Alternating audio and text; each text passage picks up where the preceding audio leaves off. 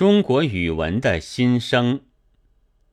中国现在的所谓中国字和中国文，已经不是中国大家的东西了。古时候，无论哪一国，能用文字的，原是只有少数的人的。但到现在，教育普及起来，凡是称为文明国者，文字已为大家所公有。但我们中国。识字的却大概只占全人口的十分之二，能作文的当然还要少。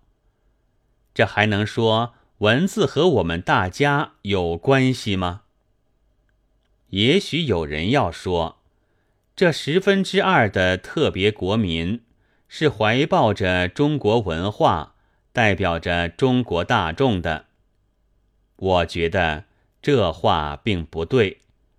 这样的少数，并不足以代表中国人。正如中国人中有吃燕窝鱼翅的人，有卖红丸的人，有拿回扣的人，但不能因此就说一切中国人都在吃燕窝鱼翅、卖红丸、拿回扣一样。要不然，一个郑孝胥。真可以把全副王道挑到满洲去，我们倒应该以最大多数为根据，说中国现在等于并没有文字。这样的连一个文字也没有的国度，是在一天一天的坏下去了。我想，这可以无需我举例。单在没有文字这一点上，致使者是早就感到模糊的不安的。清末的办白话报，五四时候的叫文学革命，就为此。但还只知道了文章难，没有悟出中国等于并没有文字。今年的提倡复兴文言文，也为此。他明知道现在的机关枪是利器，却因历来偷懒未曾振作，临危又想侥幸，就只好梦想大刀队成事了。大刀队的失败已经显然，只有两年，已没有谁来打九十九把钢刀去送给军队，但文言队的。显出不中用来是很慢很隐的，它还有寿命，和提倡文言文的开倒车相反，是目前的大众语文的提倡，但也还没有碰到根本的问题。中国等于并没有文字，待到拉丁化的提议出现。这才抓住了解决问题的紧要关键。反对，当然大大的要有的，特殊人物的成规动他不得。格里莱唱地动说，达尔文说进化论，摇动了宗教道德的基础，被攻击原是毫不足怪的。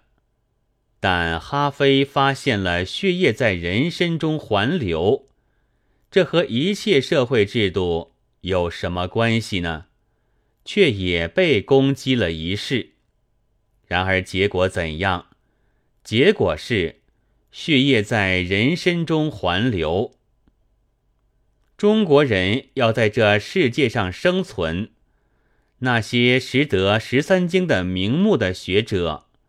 灯红会对酒绿的文人，并无用处，却全靠大家的切实的智力，是明明白白的。那么，倘要生存，首先就必须除去阻碍传播智力的结合，非语文和方块字。如果不想大家来给旧文字做牺牲，就得牺牲掉旧文字，走哪一面呢？这并非如冷笑家所指摘，只是拉丁化提倡者的成败，乃是关于中国大众的存亡的。要得实证，我看也不必等候怎么久。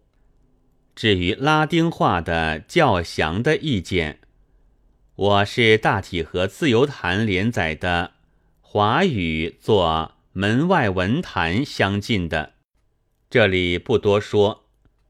我也同意，与一切冷笑家所嘲笑的大众语的前途的艰难，但以为。即使艰难，也还要做；愈艰难，就愈要做。改革是向来没有一帆风顺的。冷笑家的赞成，是在见了成效之后。如果不信，可看提倡白话文的当时。九月二十四日。